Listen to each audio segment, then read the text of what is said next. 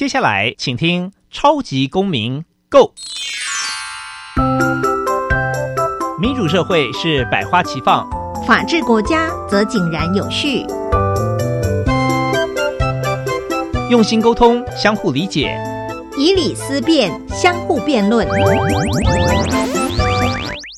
欢迎收听《超级公民 Go》。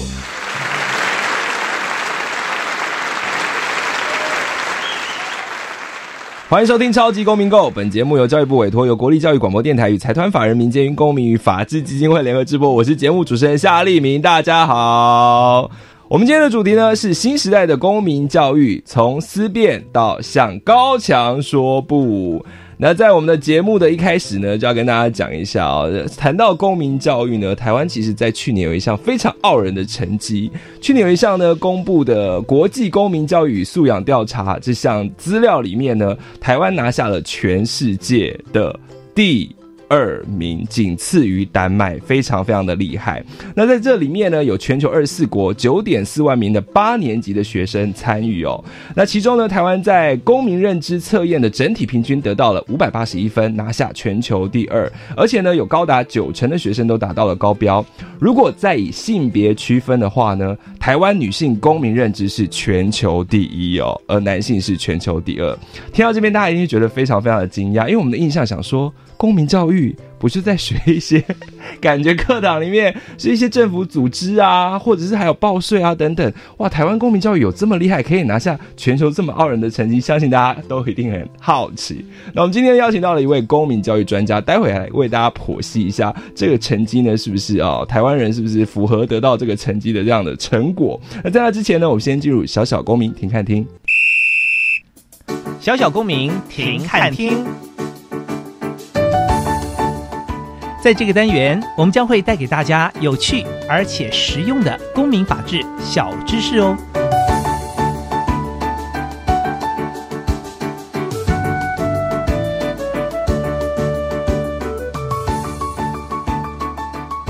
什么是公民教育？公民教育就是要培养个人作为公民行使义务与权利的教育活动。透过相关的教材跟教学方式，让学生对公民所应具有的权利跟义务、个人的群体关系，还有相关民主、尊重、守法等等的公民素养有基本的认识跟了解。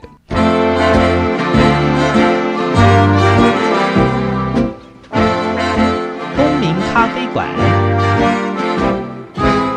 倒杯咖啡，跟我们一起在公民咖啡馆分享近期最具代表性的公民时事。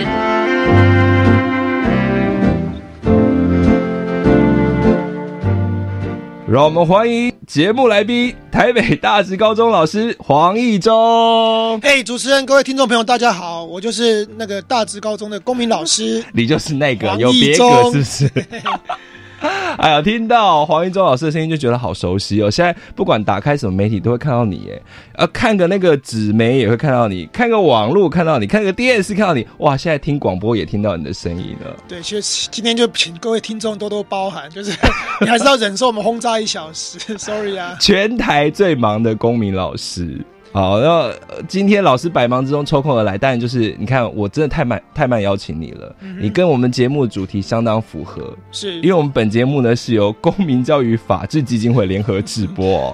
那公民教育刚才前面我已经一开场就讲了嘛，说去年有一个这么厉害的成绩，老师你知道吗？我知道啊，这个这个这个议题我也非常关心，因为我也看到那个新闻媒体报道说，哇，台湾的中学生拿下全球第二，我也吓一跳，因为。本人好歹在台湾的公民教育界 经营努力了十多年，中我国中也教过，高中也教过。那有时候奇怪，什么时候台湾的公民素养已经可以到世界第二？所以我那时候很很惊讶，然后我也去上网去问问很多朋友有没有办法找到他当时问卷的那一份资料。哦，那我找老半天找到英文版，他就没看了，找不到中文版。因为我很好奇说他到底是怎么样的题目可以做到这样。不过刚刚听主持人介绍，就是说。我们在认知的部分，哎，我们分数是最高。对，这个我就在想说，这个是确实有可能。如果是从这个角度，因为认知的部分是，因为我们的国中公民课，它多多少少有介绍到一些，嗯，刚刚你主持人提到的政府组织、社会结构，然后一些一基本的那种所谓的我们讲的政治社会 A B C，它有，而且因为我们会考试。哦啊，因为他这个问卷，我相信他这个调查，相信我可能也是选择题写的，所以在这一块，我相信台台湾的学生能拿下第二名，这个第一名，我我这这一点我是不意外的。嗯哼，其实其中呢有几个内容哦，有媒体也有进一步报道说，呃，有几个全球第一。刚才我们讲到的其中一个，就是我们的女女生的公民认知打败了所有参加评比的其他二十三个国家。那在里面呢，还有几个全球第一。第一个是他谈到环境永续这个议题，那里面就有呃，您您的以前呢母校的老师，师大公民与教育活动领导学系的教授董秀兰老师就说，那是因为台湾从小就开始推动环保。那校内呢做资源回收跟盛世的教育，所以在环境永续自然赢过其他国家。我想说，做回收跟了解环境永续，应该还是不同的面向啊。你你怎么你怎么看？但是至少关心环保这件事情，在已经升值到我我们只能说，这种这个关心环保这件事已经升值到我们每个孩子的心中。就像性，你刚刚讲的性别也是一样，至少是嗯男女平等这一块。大概我们现在教育上从小学跟他讲说男女平权平等啊，所以大概这一块也升值了小孩子的心中。没错，在这一块我们也是对，所以他在做答案上，他理理所当然会做出来，然后表现的不错。但哦但我们今天会讨论这个议题，就是说我自己很纳闷，就是说，可是，在我们的现实生活中，就是自己接触的过程中，对。这样算是公民素养够吗？我这个就是我要质疑的部分。好，那我再提另外一个第一，因为这个第一也蛮妙的，就是我们在多元族群平等的指标上面也是全球第一。那其中呢，就有呃专家分析，因为。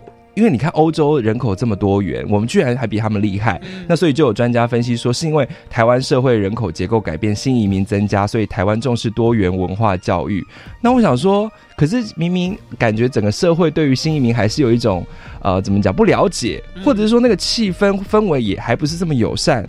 但是同样啦，也许在纸这个纸本上的作答，他因为这个选择题的作答，所以他可能就是标准答案几个，所以他让你去选的时候分数会高。嗯这个这这就跟我们自己在考公民课有有一个，我有很想讲一句话：考公民都考一百分，当好公民没几个，就写都会写公民与道德考试卷拿出来就，我从小到大公民与道德考一百啊，我真的我真的是考一百那个。所以你要用这个举什么啊反例？我所以你本人不是一个好公民对呀、民吗我自己？就知道我从来就不是个好公民的，但是我在选择题考试上我都很会写啊、哦所以有可能是这种情况发生，所以所以这就是我要讨论的，就是说，所以这种这个测验，当然我我们分数高，我们当然值得高兴，可是我们要跟观察的是现象跟真正的素养这件事情，究认知跟竟有没有行为了，对，就是行为上，还有他这个关怀度上有没有嗯。真的是落实，这个就是我很纳闷的部分。好，老师讲到一个重点了，因为其实，在针对其中一项指标，我觉得很有趣，就是台湾的国中生哦，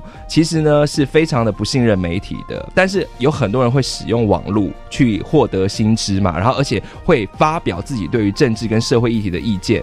那在这方面呢，发表意见的比例是高达百分之六十五，这个也是全球第一。可是说到实际的行动参与，比如说台湾的校园活动里面，呃，有没有一些选举啊，或者一些跟公民相关的活动呢？但是这个比例是低于国际平均的，校内投票的比率也低于国际平均，所以参与活动的意愿跟热度不高。也就是说，在现行的体制之下，大家喜欢。讲啦，或者是说纸本测验或上网发表评论，哎，可是真的要落实在校园当中，好像比较困难。校园有落实啊，从小学就帮你选学生自治会啊。哦，那这样子，就是所谓的学生自治会，就小小市长的概念啊。嗯那小学开始选，然后国国高中有选模范生啊。啊，什么叫模范生？就是要竞选。你知道现在选模范生要去竞选，然后就是要跟啊，选不是老师。提名哦，没有，要竞选，哦他是要要他是要全校同学去投票。哦，真的哦，那你所以你就要穿那个，就是你知道要穿竞 竞选的背心，然后在每一节下课的时候就要去各办公室去跟老师还是只有台北是这样？票，很多地方都一样。哦他就是把台湾选举的那一套就搬到校园，那这样不错啊。问题是，最后你知道选出来的都是什么？这样叫做所谓的小小市长或是小小的模范生吗？就是他有，因为你知道竞选要有证件发表，对不对？对那证件发表就是要唱歌跟跳舞啊。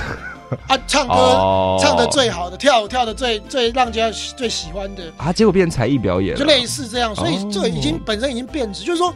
我们虽然在学校所谓推这种校园自治，然后嗯学生会组织，嗯可是你可以看到最后当选的就是就是我刚刚讲，就等于就是才艺表演、歌唱比赛而已。那如果你说你相反，那如果有我们比较严肃一点，就是说这个这个选这个小小市长、小代表的，他如果有嗯提出一些证件，对，呃不好意思，学校就是不是在证件的审核上，他们有那个选举公报，你知道吗，公报前嗯在发表的时候要经学务处同意嘛，那学务处的老师就会就是哎、有些地方就会跟他讨论说，这个可能比较不适合在选举公报出现。比。如说，假如写说校园行政效率低落，类似这种哎哎啊，就有点敏或者感了。哦。是提出一些建言，比如说上课时间延后，比如说呃不要不强制上第八节辅导课，嗯你只要提出这种比较是属于学生权益的部分。照理讲，你今天你今天选代表、选市长，你本来就是应该要注重学生权益嘛。没错，这个时候，我们的上级就是所谓的学务处老师就会出来跟他沟通，他不会说嗯他没有施压，就是沟通说是不是这一个我们可以不要讨论或者怎么样。可是指标上做起来还是很好看嘛。我们有很多学生自制的活动嘛，相关的一些没有啊，就是办舞会可以啊，办 办演唱会啊。你知道现在校园学生会的功能已经萎缩到，就是做做纪念书包啊，做一些纪念 T 恤，然后办一个什么毕业舞会啊啊，没有了。我以为台湾青年已经奋起了，所以其实很多我们看到是在大学的时候啦，也许在国中、高中其实大学我也要吐槽，你现在讲到啊大学的学生青年、学生会好像活动很多，你去看那个投票率，从我二十年前念大学到现在的投大学的学生自治的投票率，对，那么低于二十趴，啊，他都是同额竞选。同额竞选就是说，今天会长就是只有一个人出来参选，那他如果得票率未达百分之二十，他根本就是重缺。所以学生会的存在的价值是拜托他们的那些同学，可不可以那一天去加减投一张票，让他的得票率超过投票率达百分之二十，然后就当选。啊，你一直给我们这样吐槽，我们台湾学生的公民活动没有一个比较好的吗？有啦，有在，我觉得在社会服务这一块，他们是做的不错。社会服务也就是说，呃，我们的我们我们讲，因为参与有分很多部分。嗯如果你把它局限在所谓的服务学习这一块，其实嗯服务学习我们从小学推到国高中哦。对那什么叫服务学习？就是进行社会服务，比如说你去去社区帮忙社，社区帮忙老人家，或者是育幼院帮忙儿童，或者是嗯净滩扫地，就这一类的公共服务，嗯其实学生做的很好。那哦但是当然有人会说，他们参加公共服务是要盖时数，有有些升学要规定要盖现实的公共服务的时数，这个是其一。但是我觉得在这个做的过程有，其实助人为快乐之本。这些学生他们在帮忙这些不管是弱势或老人家的时候，其实他们他们是发自内心的喜欢，这个我必须承认。所以在这一块，我觉得公共服务这一块，他们算做的还不差。但是我还没讲完，诶就是你知道，公民老师要，但是但是就是说，公公参参与的这一块，公民参与的这一块，除了我刚刚讲的公共服务以外，另外一种就是关心议题的这一块，嗯似乎就比较没有那么琢磨深。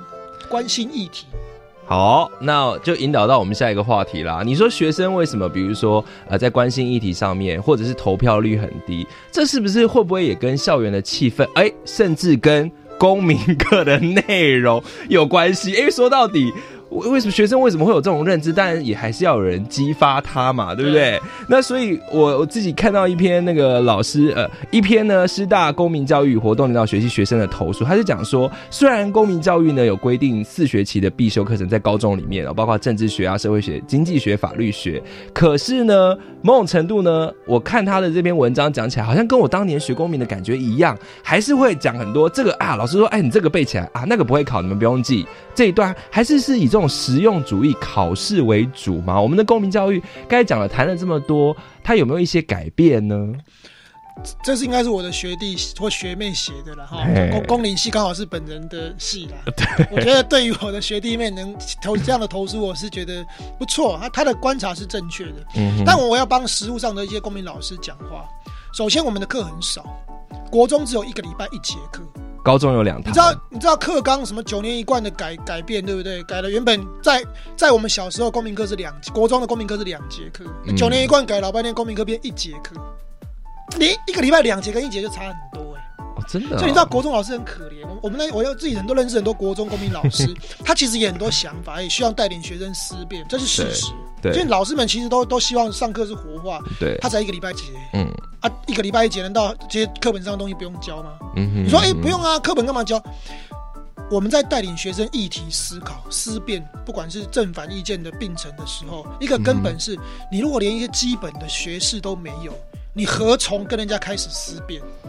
这是一个很现实的问题。如果你连台湾政府的组织、总统怎么选、立法院怎么选，你你连这些最基本的 A、B、C 你都不知道，你说我要来思辨，我要来跟人家思考，你那个是一种空泛的，就是没错连连谈论都没有那个资格，你懂意思吗？所以我们还是必须有一些时间，让学生这些我刚刚讲基本的这种政治社会 A、B、C，他必须要拥有。那一个礼拜才一小一一一一节课五十分钟，你光跟他讲这些基本的 A、B、C，差不多时间就已经满了。然后你还现在还跟我跟跟公民老师说，那你要带领学生思考。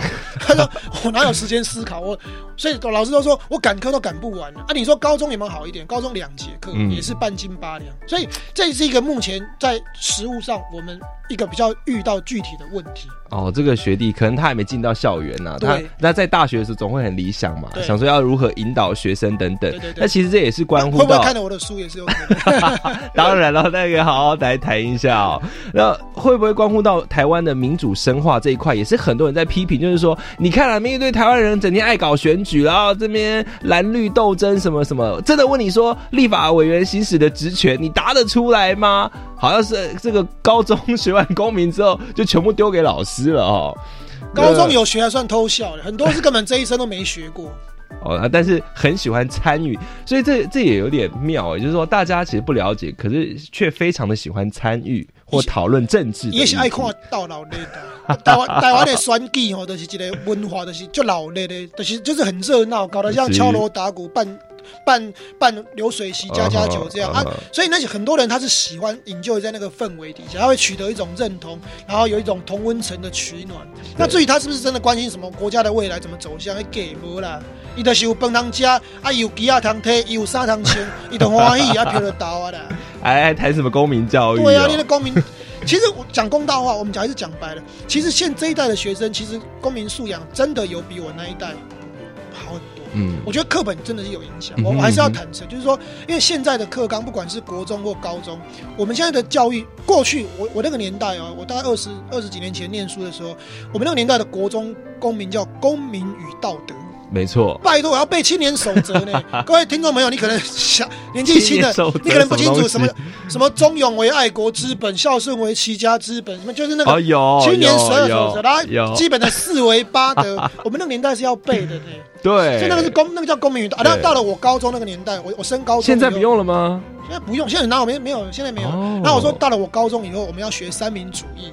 对就是国父讲的什么，每一句话你都要把它画下来，而且错 差一个字都不行，因为考试只要差一个字就是错。嗯嗯所以这是我那个年代的课本，根本就是我不好意思讲那课本，那课本根本是垃圾，你知道吗？这这背青年十二守则，请问跟公民教育有什么关系？真的。那现在已经都拿掉，所以现在的公民课本，不管是国中或高中，甚至国小，基本上它都是它就是一个比较健康的、比较合理的，就是介绍一些国家政府的体制，然后它里面也会带到说我们应该要进行参与，所以嗯。它参与上面它都课文都有写啦，嗯。学生也都看到参与这两个字，对，但是到了现，我这样讲，回到现实的生活中的时候，他的参与的程度到什么情况？就是我刚刚讲，公共服务他会啦，去扫扫地这个没问题。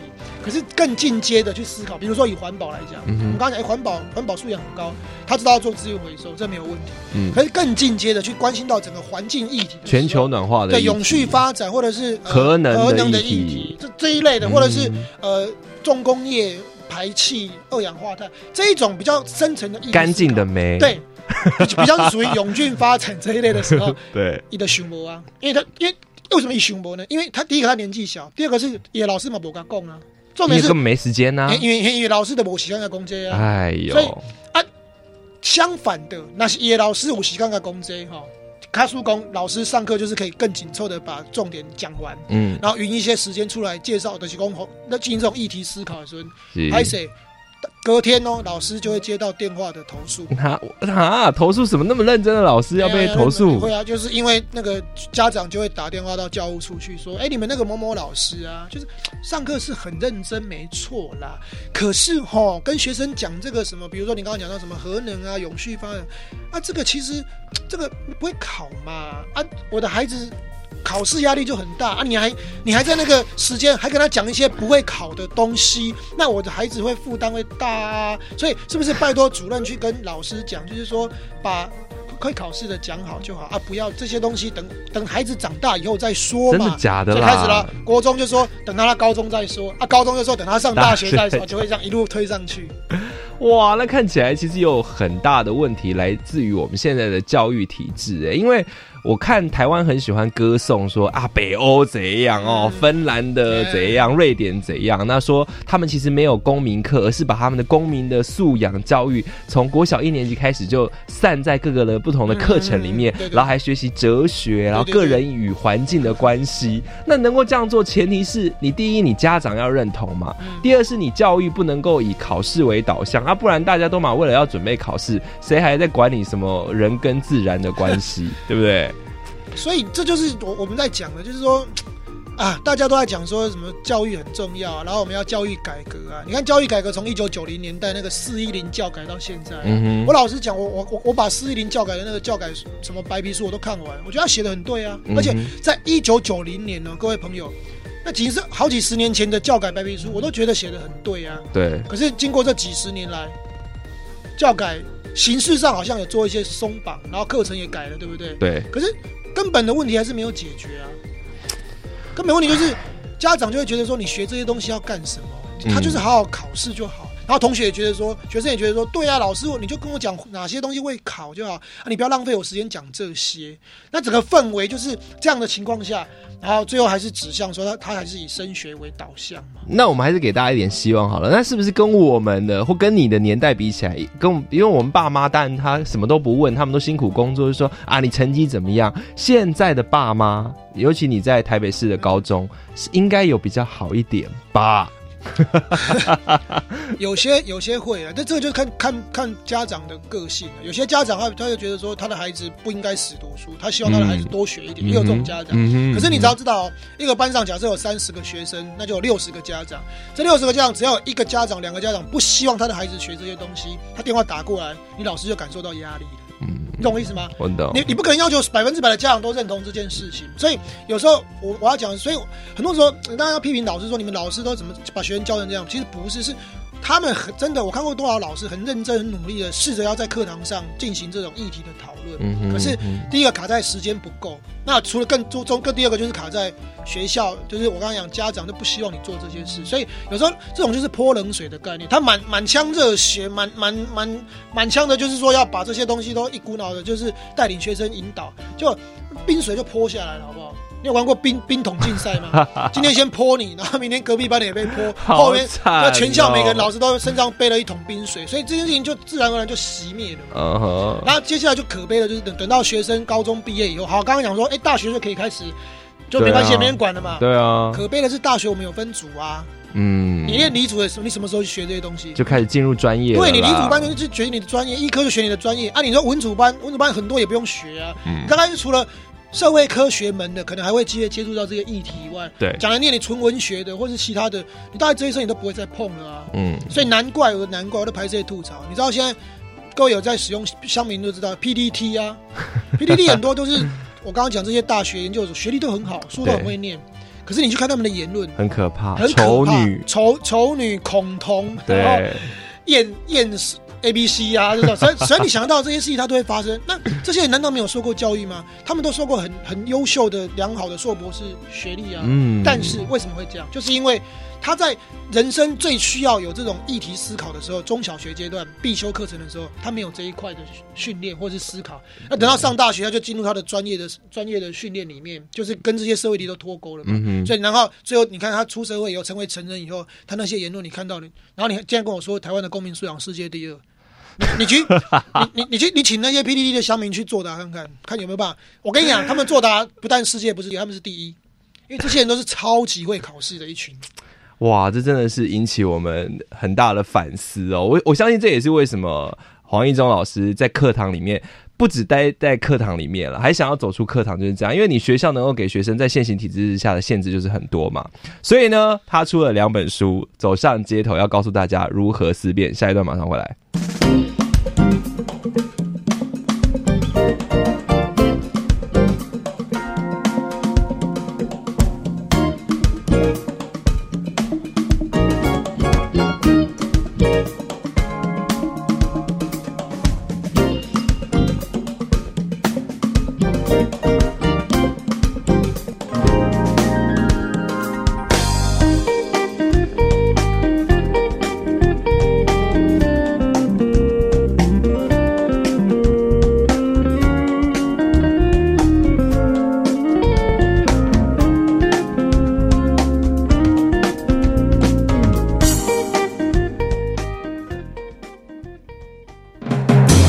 大家好，我是极地超级马拉松选手陈彦波。面对理想及目标，要坚持到底，战胜自己。我相信没有什么是不可能的，只要把握每一次机会，就可以创造惊奇。我喜欢一边运动一边聆听教育广播电台，我诚挚地推荐给大家：Do something amazing, education for life。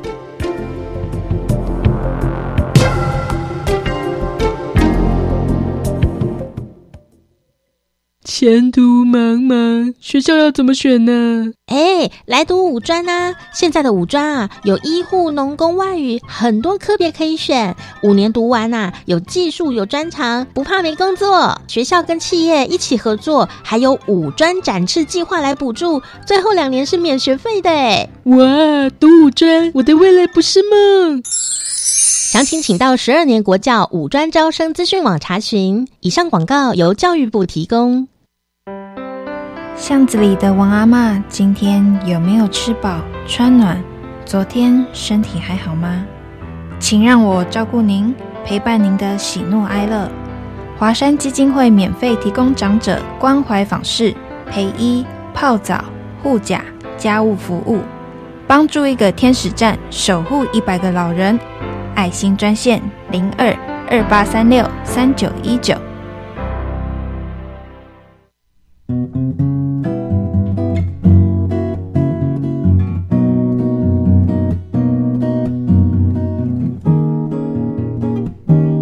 我是苏命苏米恩，你现在收听的是教育电台。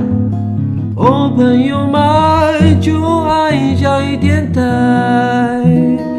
耶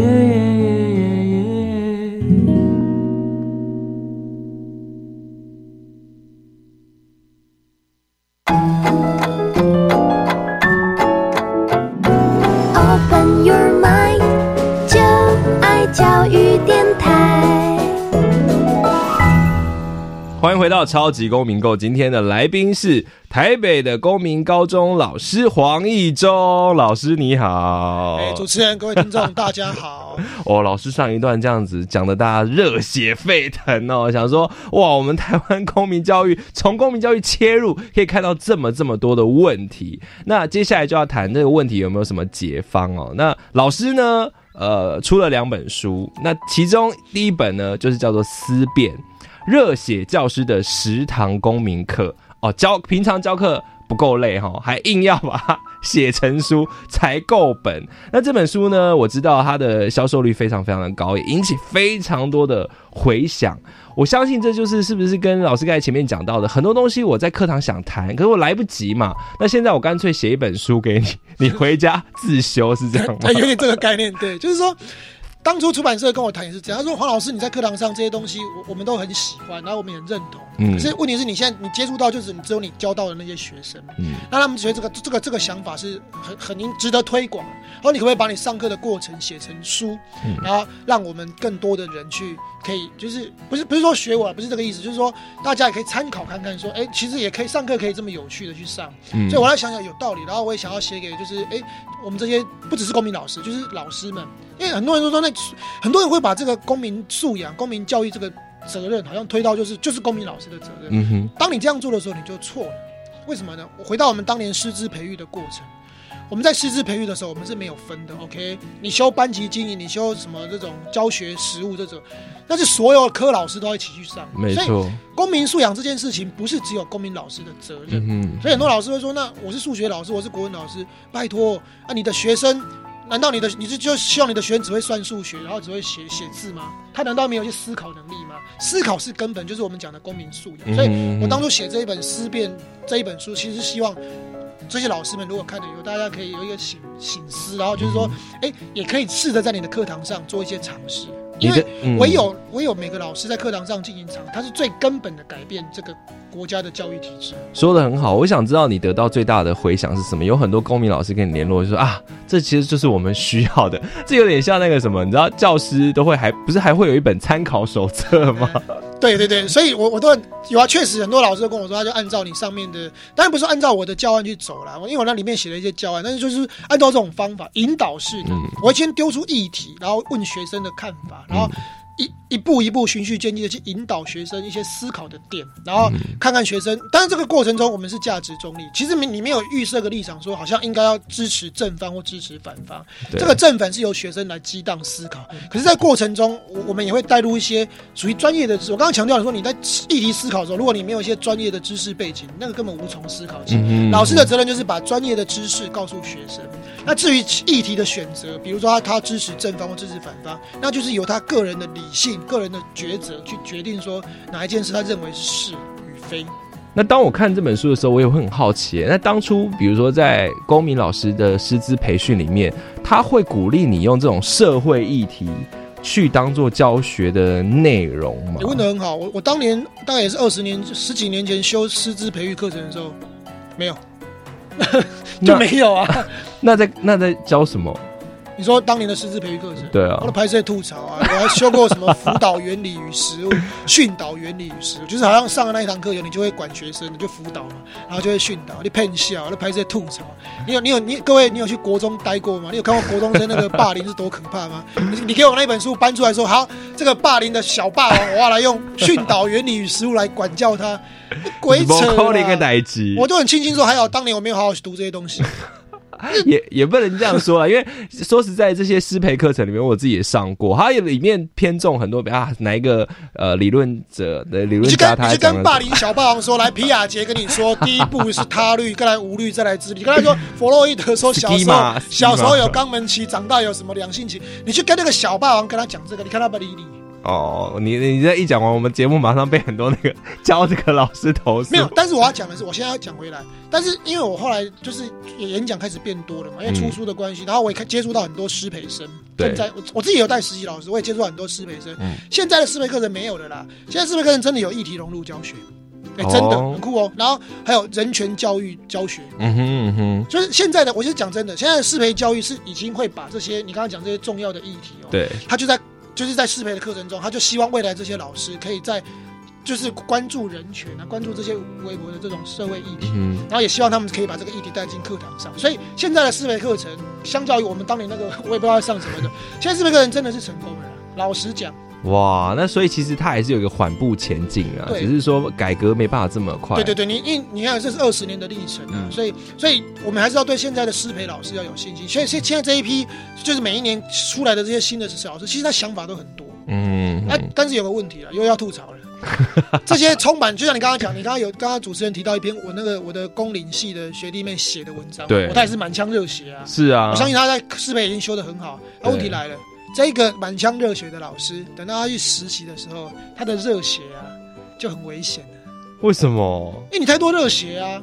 太多热血也不行？你在我们的圈子里面，我们这个教育圈子里这面，是什么圈？教育圈？公民圈没有，就不是公民圈，就是教育圈。啊，教育圈。你太有想法的老师，你太有冲劲，你很想要做一些改革的老师，你往往就我们这些长老一辈的老师，我们就会觉得你你这样子好吗？你是说他会一次把他的气力用尽，这样是不是？我们的资深老师，我们会担心他说，你这样子把这些议题，比如说你课堂上谈性别平等，你课堂上谈同志教育，好吗？这个外面还有争议耶，嗯你怎么会在课堂上谈这个同志呢？这个东西好吗？嗯，会不会有疑虑？然后就会，我不这个不叫施压了，就是关切了。对然后关切完以后，啊讨你比方说这个老师课堂上讨论合适该不该废，这种能源的事情，现在外界都也是有争议不断啊。啊，你把外界争议不断的东西搬到课堂上来讲，然后我们这些小孩子、学生，跟孩子们年纪那么小，然后就要接触到你刚刚讲这些外界都疑虑很深的议题。对你讲学运，你会不会是民进党支持者，就是或者是你是台独的？就是会有这种这政治议题可以在课堂上讲吗？对嘛，就是这个意思。所以这个满腔热血的实习老师，他 逐渐萎靡。对，他就估掉。然后，因为我我自己演讲，听到很多实习老师就是会课演讲完跟我跟我讨论，这里面就出现两种，一种就是他就是失望离开了，他就觉得与其这样在这种环境教书那么不快乐，他就不教了。嗯就有一种老师是这样，嗯，那另外一种就是他还是想要在这个圈子待，但我就会跟他讲说，你还是尽可能的要先保护好你自己。好，因为一旦你被贴一个标签，说这个老师就是很有想法，然后很很会作乱啊，带学生去想这些违厉害啊！你哎、未来你还要考正式老师呢。你实习完，你拿到教师证以后，嗯你要考正式老师呢。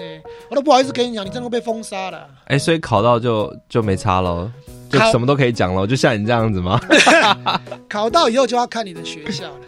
啊因为你是政治老师，没错，你虽然有个严格来讲是有保护伞，但是如果你真的你的言行或是学校怎么样？学校不能 fire 我，不能犯你，他可以找你麻烦啊。啊，他可以每一堂课去点名啊，他可以每一堂课看你什么上课啊，他可以每天去看你的办公室怎么样。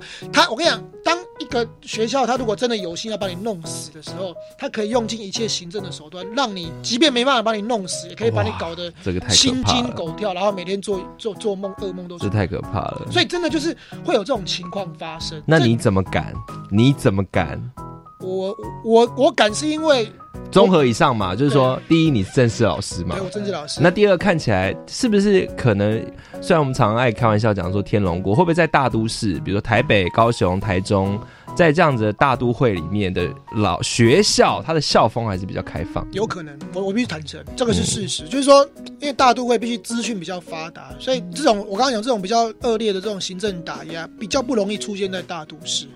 因为毕竟很多人在很多张眼睛在看着你，嗯那在越比较偏远的地方、越保守的地方，这种事情会有可能发生。那当然，我个人是比较幸运，是我的学校一直都很算开明，然后长官也都算是支持我。对其实我的意思是说，重点我重点还有个一点哦，最最后还有一点就是说，言论你的言论在课堂上，你真的要价值中立。嗯我今天虽然在课堂上讨论社会议题，但不代表我有个人的想要灌输我的意识形态给我的学生，这是不道德。你说为什么不道德？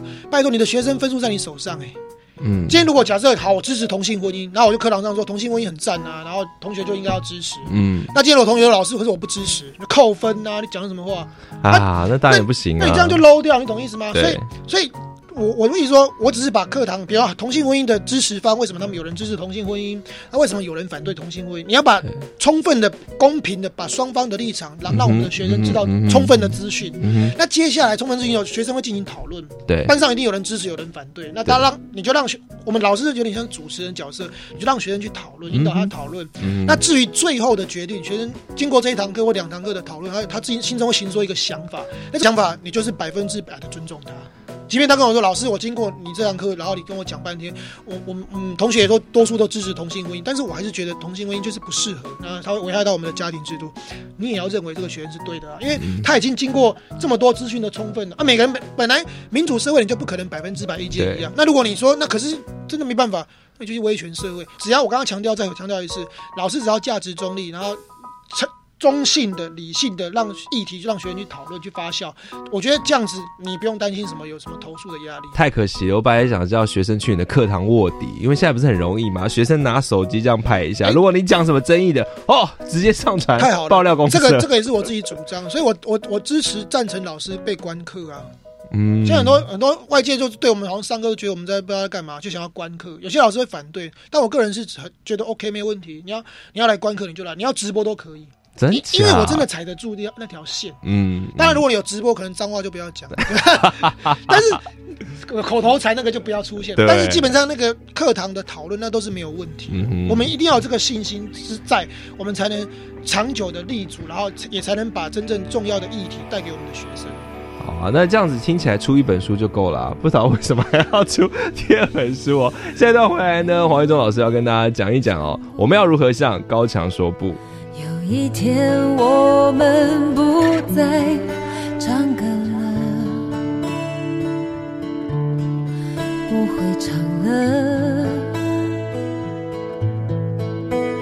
你有没有想过，有一天我们不再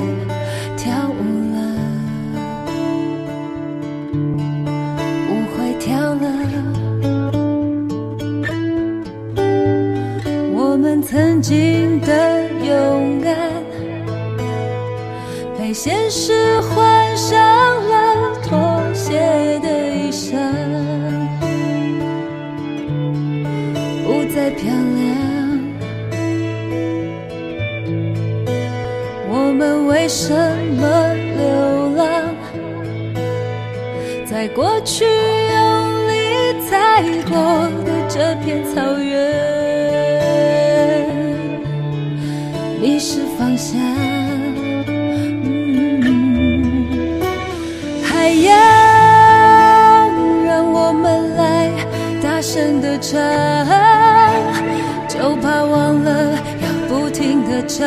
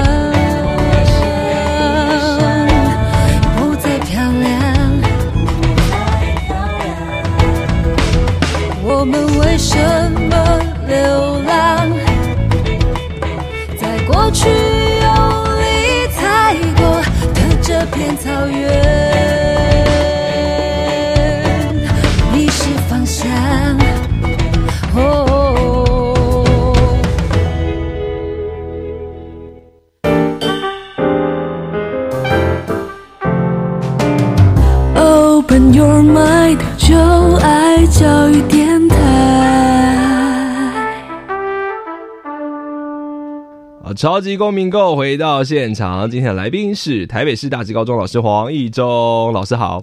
主持人好，各位听众朋友，大家好，我是王一中。上一段讲了你的思辨，其实引起了非常非常大的回响。哎，你再接再厉，因为变成畅销作家之后就有压力了，是不是？对除了第二本《向高墙说不》，哎，这一本跟上一本，我本来还想说，如果你出第二本书，会不会是很多教案的在延伸，或新的一本类似像是教案的设计？结果，哎，你其实谈了很多跟第一本类似你关心的议题，可是你是以更宏观、更广大的角度去谈。为什么要出这本书？呃，第第二本书名叫《向高墙说不》，听众听起来好像很严肃哦，有什么说不？其实不是啦，他这边只是强调说我们在要进行思辨。我刚刚讲课堂上你要思辨，对不对？可是你遇到一个最大的问题是什么？就是家长或是其他的同事就觉得说你干嘛这些？我们我们的课就是把把学生教教好、教乖、教会考试就好了啊。可是这就是一道无形的高墙，它。当这个高墙你没有把它打破的时候，它一直在我们的校园这个幽灵在这边徘徊的时候，你你你这边说你要思辨，你想要带领学生议题讨论，那是不可能的事情。所以等于说，你想关怀的议题，你就更深化了嘛？因为看到里面，其实你谈到了很多制度的不公不义对，或者是歧视的言论、贫穷的阶级复制等等等等哦，看起来有很多是结构性的问题。对，它其实是一个结构性的，就是你不把这个结构给打开，很多事情它是没办法去改变。我举个例子好了，嗯哼我我们我们说，哎、我们是不是希望教出主动思考的小孩？当然啦，废话，教育教育就是独立思考，然后有能能主动思考吗？对，好，可是问题是来了，当这个学生在校园能主动思考，很有想法，他因为他主动思考嘛，对他会提出一些，当你会思考，你就会对一些现状提出一些质疑嘛，嗯会有问题。对，比如说，为什么我们那么早要到学校？每个人的睡眠时间不一样。你你可能啊，有人喜欢十点睡觉，有人十二点睡觉，对有人他写作业，他可能半夜一两点，他比较有精神，所以他可能很晚睡啊。嗯可是你现在规定说每个人都要七点或七点半到学校，这本身就违反了他的学习的每个人的学习因为第一。堂课根本就没那么早，但前面就是要来早自习啊，然后升旗啊，然后学生还会干嘛？就差不多这样子啊。啊，就是，可是问题是说你，你你这种规范上，他，为什么要穿制服？为什么每每个人有他的他的这也是一个很大的问题、对，啊，头发为什么要理一样？头发现在没有啦。早期还有发镜啊，那现在是不能戴耳环，那为什么不能戴耳环？哦，现在不能戴耳环吗？当然不行啊！哦，就是会有这类似的质疑，哎、嗯为什么不能化妆？所以我们的教育现场倾向把学生教的一模一样，对，单一化的。嗯哼，这个就是在我在这本《向高墙说不》里面提到，我们这种教育制度就是那种十九世纪普鲁士的教育制度，德国的前身普鲁士。那、你说什么叫普鲁士教育制度？它就是因为那个是工业社会，我刚才回到十九世纪，那是一个工业。像做那个罐头一样，对对对对做出来罐头都要对对对对对，啊，因为工业社会需要大量的作业员，嗯因为他要操作机器，对所以他只要会操作那些，他看得懂一些基本的文字，会操作机器就好。对，所以我们就用这种教育方式，就像刚刚钟汉提到的，就是把每个人栽培成作业员的能力。OK，、嗯他可以很忠实的去执行上级要他做的每一件事，对也就作业员嘛。对，然后最好就跟罐头一样，机器都一样，就是罐头这样操作。所以我们那种校就是上课五十分钟，休息十分钟，上课五十分钟，休息十分钟，然后每一周五天里面排两节课，运动体育课，这种就是十九世纪的教育制度啊。哇，那二十一世纪的教育制度应该是怎么样？啊，二十一世纪我们强调主动思考，要有创造力。你要有创造力，就是每个人就要不一样。可是你把他关在一个关在一个工厂里面，校园就跟工厂一样，你把他关在监牢里面，然后每个人看一样的东西，想一样的事情，然后你要他有说他有具备主动思考能力，其实骗笑。我觉得第一步就是我我是知道说，比如说像在欧美有很多的学校，它其实教材是各自各个学校自己决定的啦。像这种教材松绑的事也谈很久了。台湾某种程度有很多版本，嗯，但版本大同小大同小异啦。那在课堂制度的话，如果不普鲁士的话，应该怎么样？比较偏向大学这样子，可以选课。对。我们常常讲，我们有时候我们都我们我们都觉得补习班老师学生为什么都要去补习班上课？我们都有时候我们这些学校老师其实不太喜欢学生去补习班，因为花那个钱，然后根本没有必要。可是你你晓得为什么学生要去补习班上课？为什么要花那个钱吗？因为他们可以选老师，嗯，补习班要先试听，嗯哼，那当然他就会每个因为每个老师的风格不同，他会去听，哎，这个老师他喜欢，他愿意缴费给他；这个老师他不喜欢，他根本连钱都不给他。所以补习班老师知道学生要选我，所以每个补习班老师在上课的时候，他真的是十八般武艺都火力全开。因为他今天只要这一堂表现不好，学生就不不给他钱了。嗯，相反的，在我们特别是公立学校，学生有选课的权利吗？当然没有啊。学生一开学，家长最担心的就是看到课表就开始在讨论说 啊，这个老师在我们现行，我在我书里面有提到一段，呃，如果是能力分班，是不是不应该？怎么可以把孩子分 A、B、C？当然不行啊当然不应该，对啊。所以我们现在是常态分班。对，常态分班的结果就是这个班上有 A、B、C 三种程度的小孩混在一起。嗯哼，那你今天是你好，你是数学老师，嗯你班上有 A 级跟 B 级跟 C 级的难度都不同，你要你要帮哪？你要上哪一级？你上 B 级最中间对不对？对 A 级的小孩理啊，讲 A 级小孩说那拜托老师，你上那个我补习班都早就学过了，不想听。然后再来 C 级的老师，你上 B 级我也听不懂啊，对啊那，怎么办？那你说好，那老师上 C 级好，这样最简单的。那 A、B 级的啊，讲老师你上我不需要你啊。那你上 A 级，那 B、C 级的听不懂，那所以我的意我在我书里面批判就是我反对，就是我我们我反对能力分班这个是歧视，这是绝对不对的事情。对，但是在教学现场上，那我刚刚讲这种学学习能力不同的 A、B、C 的这个落差，你用常态分班，然后你要把这些学生关在一个笼子里面去学，你这个本本违反了学适性适性学习的原则。嗯，那在这个现状没办法改变的情况下，我是老师，我知道我的小孩去那边一定也是搞不，就是会浪费他的时间。我当然把小孩送去失踪，失踪就按照能力分了。哎，所以有时候理想是这样，我们教育理想是希望有教无类，就是因材。但是有教无类的另外一句话叫因材施教，嗯哼，你也不能忽略这个东西。嗯哼，目前的做法是，目前我听到各县市比较做法是叫能力分组，对我刚才也是在想这种分组教学，它就是有一些科目，它还是得，就比方说我刚刚讲的英数理化这种学历学科能力比较重的，它还是得分组啦。嗯哼，可是其他时间还是把其他学混在一起这样。可是与其这样，对很多家长来讲，我干嘛？我就把我孩子送去私立学校，然后一路私立六年，最后上台大，对就好了啊。所以这种阶级复制这个问题，在现阶段的教育现场，虽然很多人关心偏乡教育，关心弱势教育，甚至还用了很多科技的方式，对，我我自己是不是那么乐观？我那我再讲一件事就好。我前一阵子，因为我们现在不是很多那种教育，就是看那个影片教学嘛。对我讲这件事，我不要我不我不我不讲出具体的名字，但我真的是看了我的脸都绿掉。我我的朋友在基金会上班，他就把那个袋子传给我看，对，公民课。他说：“公民老师，你看一下这个，因为他们想要跟他合作，跟基金会合作，所以他们就把把那个，就是我说看影片就可以学公民课的那个影片，我看了五分钟，我差点自杀，你知道吗？怎样？这个这这样也能教书？他就是一那个画面，就是他就拿那个滑鼠在那边点，然后就是说，哎，我们在上政治学，然后就是说总统的功能是什么，然后嗯，然后就就是你也看不到老师的脸，然后就是一个一个画面，然后这边一直点点点，然后然后这样子五分钟过去，好可怕，那个没有人会看到。对啊，啊，问题是那个是给偏乡小朋友看的呢。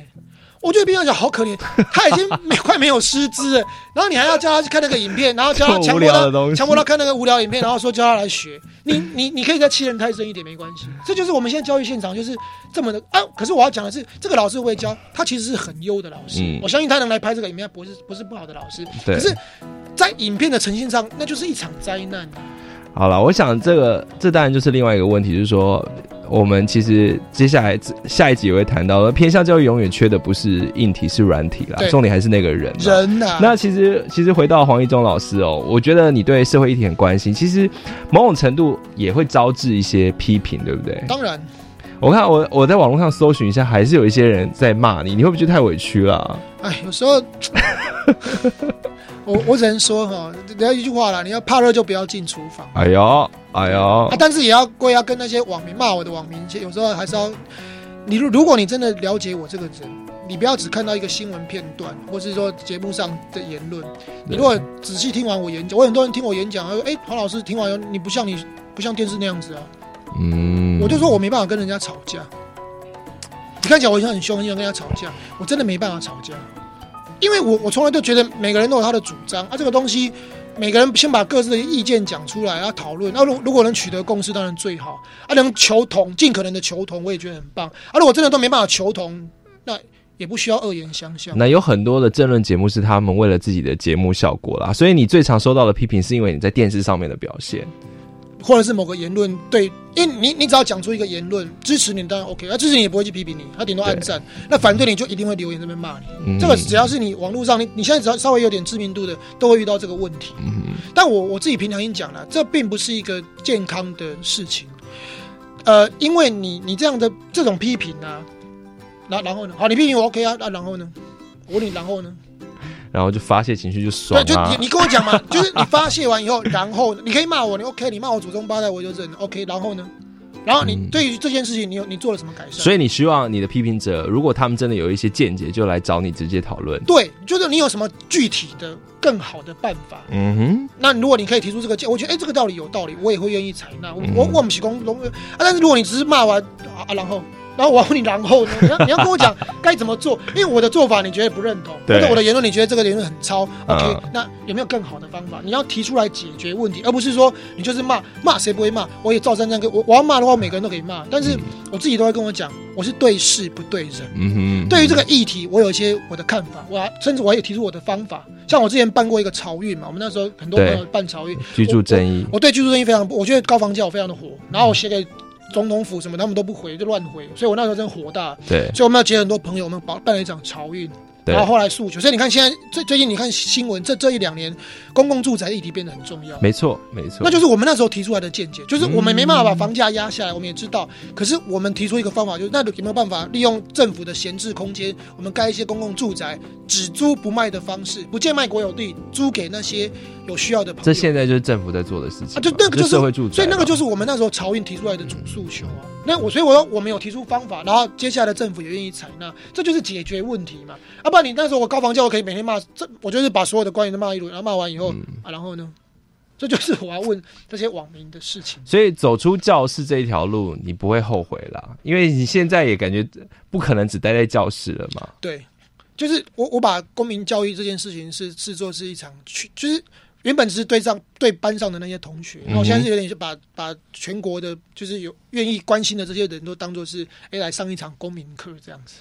啊，太好了！我们今天也是上了很多堂公民课哦。呃下一堂公民课呢，黄一中老师来，但不可能只来一集哦。下一集呢，其实我们知道他现在有很多的身份哦，除了是作家之外，还是时事评论员，又是政治名嘴，还是网红，各种各种的身份或者是标签都贴在他身上。那下一集我们要来谈一谈老师的社会观察还有政治观察。那今天呢，就非常谢谢黄一中老师来到现场，谢谢谢谢大家，谢谢，下次见喽，大家拜拜。拜拜。学习思辨的智慧，散播正义的种子。超级公民购是由教育部学生事务及特殊教育司委托国立教育广播电台与财团法人民间公民与法治教育基金会共同制作。